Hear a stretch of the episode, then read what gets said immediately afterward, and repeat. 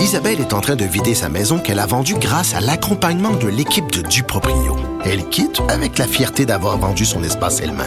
Duproprio, on se dédie à l'espace le plus important de votre vie. Un message d'Espace Proprio, une initiative de Desjardins. La voix. Vincent Dessureau, Des. Cube Radio. Évidemment, ce matin, on en a parlé en début d'émission. Euh, on était, euh, Je pense pour la plupart de voir euh, que les vaccins AstraZeneca, du moins pour ce matin, euh, trouvaient preneur. On en parle avec Elsie Lefebvre, chroniqueuse au Journal de Montréal et Journal de Québec. Bonjour Elsie. Oui, bonjour Vincent. Euh, ça a été populaire à la grandeur du Québec, même peut-être un peu plus que certains croyaient au gouvernement. Ben oui, c'est ça. Effectivement, c'est surprenant. De, ben, surprenant, oui et non. Dans le fond, on est content, c'est clair. Euh, puis là, je regardais cet après-midi, euh, les, tous les sites finalement ont été comblés, les coupons, ça a fonctionné. Mais là, j'espère, ou en tout cas, je, je, m'attends à ce que Christian Dubé ce soir euh, fasse euh, une mise au point là, sur les vaccins parce que il y a presque plus de monde dans les cliniques qui en tout cas sans rendez-vous, ou du moins les files d'attente. Il va falloir qu'ils déplacent, je pense, des, des, des gens pour vacciner ces personnes-là parce que ben, il y a comme des vaccins qui se perdent. Là. On l'a vu d'ailleurs euh, dans le Journal de Montréal hier. Euh, on n'atteint pas nos cibles. Donc, c'est une bonne nouvelle qu'on vaccine par la bande sur AstraZeneca, mais euh, on doit servir d'AstraZeneca pour augmenter au-dessus, finalement, des cibles qu'on devrait obtenir. Donc, je sais pas comment tu vois ça. Oui, parce qu'on a hâte, euh, encore aujourd'hui, là, on était en bas de 50 000, puis euh, on s'attend à ce que là, faut, faut que ça monte. Christian Dubé souhaitait même les résultats d'aujourd'hui et demain, là, de peut-être ses rêves, souhaitait atteindre des 75 000. Euh, c'est une méchante étape, là, passer de 46, 47 000 à 75. Ça va prendre toute une surprise. Ça va visiblement aider de voir des gens en file à la grandeur du Québec se faire vacciner, mais il faut falloir que la machine roule et pas à peu près. Ben, c'est ça, parce que quand on regarde là, aux alentours du 25-26 mars, on avait atteint, là, on avait dépassé la cible. On avait atteint 55, 54 000. Puis, à écouter euh, Christian Dubé, c'était le nouveau seuil, puis on allait, tu sais, comme ça, monter euh, au fil des jours et des semaines. Mais là, effectivement, on a vraiment rebaissé en fin de semaine. Bon, euh, je pense que tout le monde l'a noté, puis euh, je pense que le ministre non plus n'était pas content. Mais tu sais, avec des seuils de vaccination là, à 22 000 puis à 40 000, on se demande comment on va arriver au bout. Puis la question des variants, puis on le voit à Québec, puis avec ce soir les annonces qui vont être faites à savoir est-ce qu'on va reconfiner un peu, ben on se dit euh, est-ce qu'il y a des manières ou des moyens d'accélérer la vaccination? Parce qu'au départ, Christian Dupé nous disait, ben, en misant des vaccins, on va être capable de vacciner. Mais là, on a des vaccins, là. On en a beaucoup même, des vaccins. Et est-ce que l'ouverture qui a été faite pour euh, lundi prochain, à savoir le personnel euh, des ben, le personnel des, premiers répondants, plus les, les gens atteints de maladies chroniques, est-ce qu'on va réussir à combler toutes les plages euh, de vaccination? C'est la grande question, moi, je trouve. Euh, oui, puis je me demande, euh, sur, sur l'AstraZeneca, admettons qu'on les file, c'est aujourd'hui, demain, puis après ça, rapidement, on a trop de doses pour, pour l'intérêt.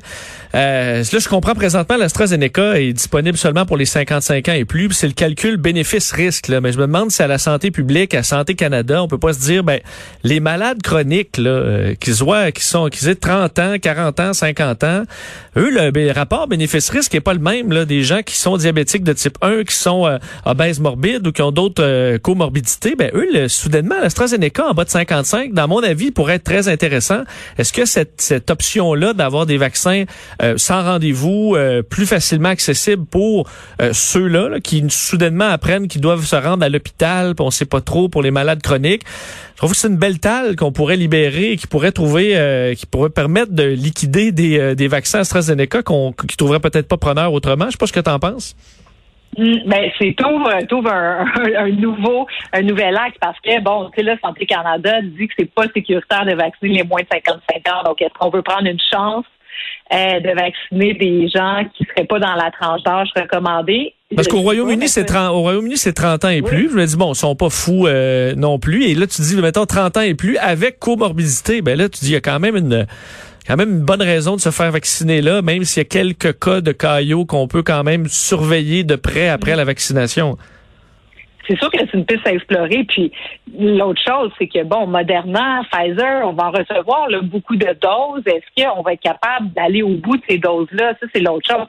Euh, aux États-Unis, dans certains endroits, ils ouvraient la vaccination là après les heures et puis euh, la nuit pour des gens qui voulaient aller se mettre en file au cas qu'il reste des doses le soir. Est-ce que on pousse la machine autant qu'on pourrait le faire. Moi, c'est ma question. Tu sais, la semaine passée, on voyait, bon, tu sais, on avait confiance, Christian Dubé nous parlait, là, avec la fin de semaine, de ce qu'on a vu, est-ce qu'il va y avoir assez de gens qui vont se présenter dans les sites? Parce que, encore, euh, j'ai un ami qui se promenait sur la rue Fleury cet après-midi, puis euh, il y a un centre de vaccination, puis les gens, les, les infirmières ou les préposés, ou en tout cas des gens affectés à la vaccination, sont dans la rue avec des papiers pour essayer d'attirer les gens vers la vaccination. donc, on essaie de pêcher là, euh, des poissons dans les aquariums. Euh, mon Dieu, euh, je veux dire que c'est ça, on peut pas, on peut pas aller chercher les gens un par un. Puis, tu sais, les, les, sites de vaccination, je voyais des sites aujourd'hui aussi dans certains endroits, même dans la, dans la région de Montréal, où on se disait fier, on va vacciner 100, 200 personnes, 300 personnes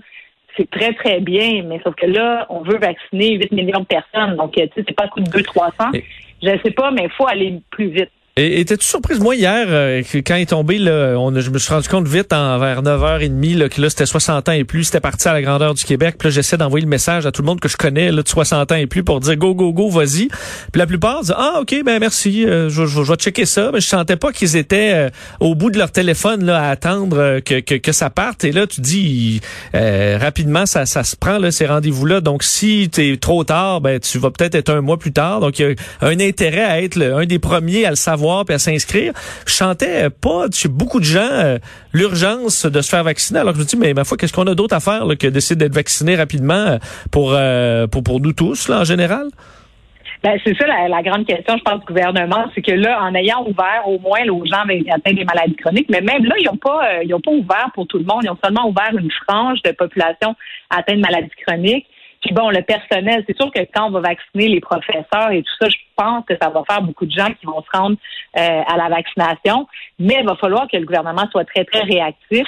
En même temps, ce qui doit, le, le, cas d'AstraZeneca aujourd'hui, c'est qu'on se rend compte que quand on ouvre à des groupes d'âge qui n'avaient pas accès, les gens vont se lancer là-bas. Donc, euh, effectivement, comme tu dis, il y a un paquet de personnes de 60 ans et plus qui semblent moins pressées de se faire vacciner. Mais les 60 ans et moins, le jour où est-ce qu'ils vont avoir accès, on va avoir des gens qui vont camper devant le stade olympique. C'est sûr, on va avoir les deux opposés. C'est pas évident. Puis on, on discute, puis je suis pas en train de faire des reproches non plus à Christian Dubé, mais il reste quand même que c'est ça le nerf de la guerre. Puis euh, est-ce qu'il va devoir y avoir, euh, je ne sais pas moi, du mouvement dans les sites de vaccination? Est-ce qu'on va faire de la vaccination à l'auto dans certaines régions? Est-ce qu'on va être plus euh, c'est des grosses questions. Puis je pense que ce soir, ils n'auront pas le choix de, préciser un peu vers où on s'en va parce qu'on on peut pas voir non plus des gens avec des coupons partout au Québec qui, font des fils. Les gens sont arrivés, j'écoutais un monsieur qui disait qu'il était arrivé à 5h30 le matin puis qu'il n'y avait pas eu d'espace pour se faire vacciner. Tu les gens vont quand même pas camper. Euh, non.